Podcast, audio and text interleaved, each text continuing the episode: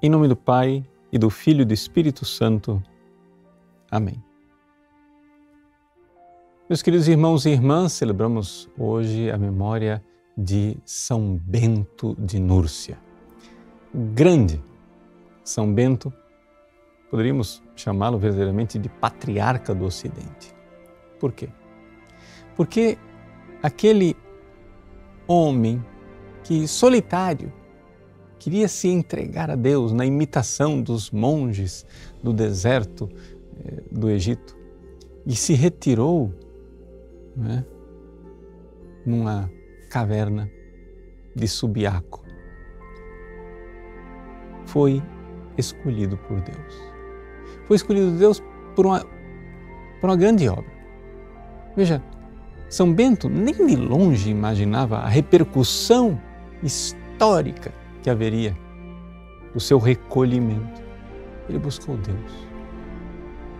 Jesus havia dito: buscai primeiro o reino de Deus e tudo mais será acrescentado. A providência divina é assim.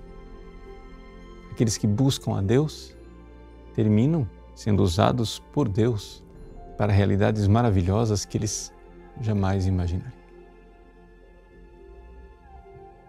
Bento procurou a Deus, fazendo seus jejuns, suas orações, na caverna de Subiaco, a fama de que existe um santo ali naquela colina começou a se espalhar na região. E então, outros homens vieram até ele pedindo, pedindo a são Bento que lhes ensinasse o caminho para o céu, o caminho para Deus. E é então que Bento é levado para aquilo que ele não queria. Ou seja, torna-se então o mestre, mestre de santidade. E isto é uma coisa típica da Igreja Católica. Os santos eles sempre foram gerados por alguém que foi modelo de santidade. Ou seja, existe realmente uma genealogia da santidade. E São Bento né, está é, na origem da genealogia de uma grande árvore genealógica de grandes santos que irão atravessar os séculos da Igreja. São Bento fez uma regra. E a regra de Bento ela é caracterizada exatamente pela moderação. Enquanto os primeiros santos heróicos, monges do deserto do Egito, é, eram mais admiráveis do que imitáveis, a regra de São Bento torna-se uma regra em que verdadeiramente as pessoas são chamadas à santidade por um caminho, sim, generoso, de doação, de entrega, mas um caminho sem excessos, um caminho sem os rigores exagerados daquelas primeiras experiências monásticas do deserto. E o que é que nós podemos aprender verdadeiramente desta regra de São Bento? Bom, muitas coisas, mas um detalhe que eu acho que valeria muito a pena recordar.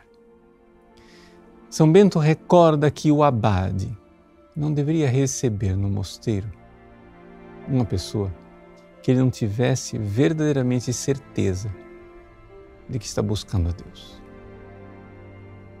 Aqui está a realidade do caminho da santidade. Buscai primeiro o reino de Deus, buscar a Deus verdadeiramente.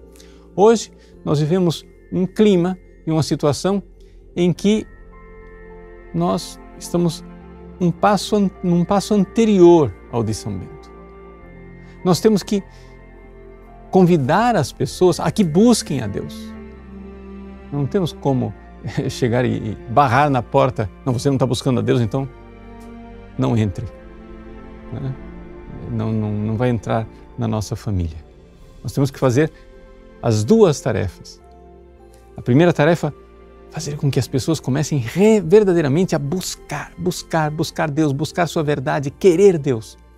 E uma vez que essas pessoas buscam com verdadeira sinceridade a Deus, bom, aí precisamos ensinar-lhes qual é o caminho, qual é a engenharia da santidade, que foi exatamente o que São Bento quis ensinar aos seus monges e monjas que maravilhosamente acenderam no céu da história da Igreja uma constelação de santos e santas que, podemos dizer, fundaram a cultura cristã ocidental. Deus abençoe você. Em nome do Pai, e do Filho e do Espírito Santo.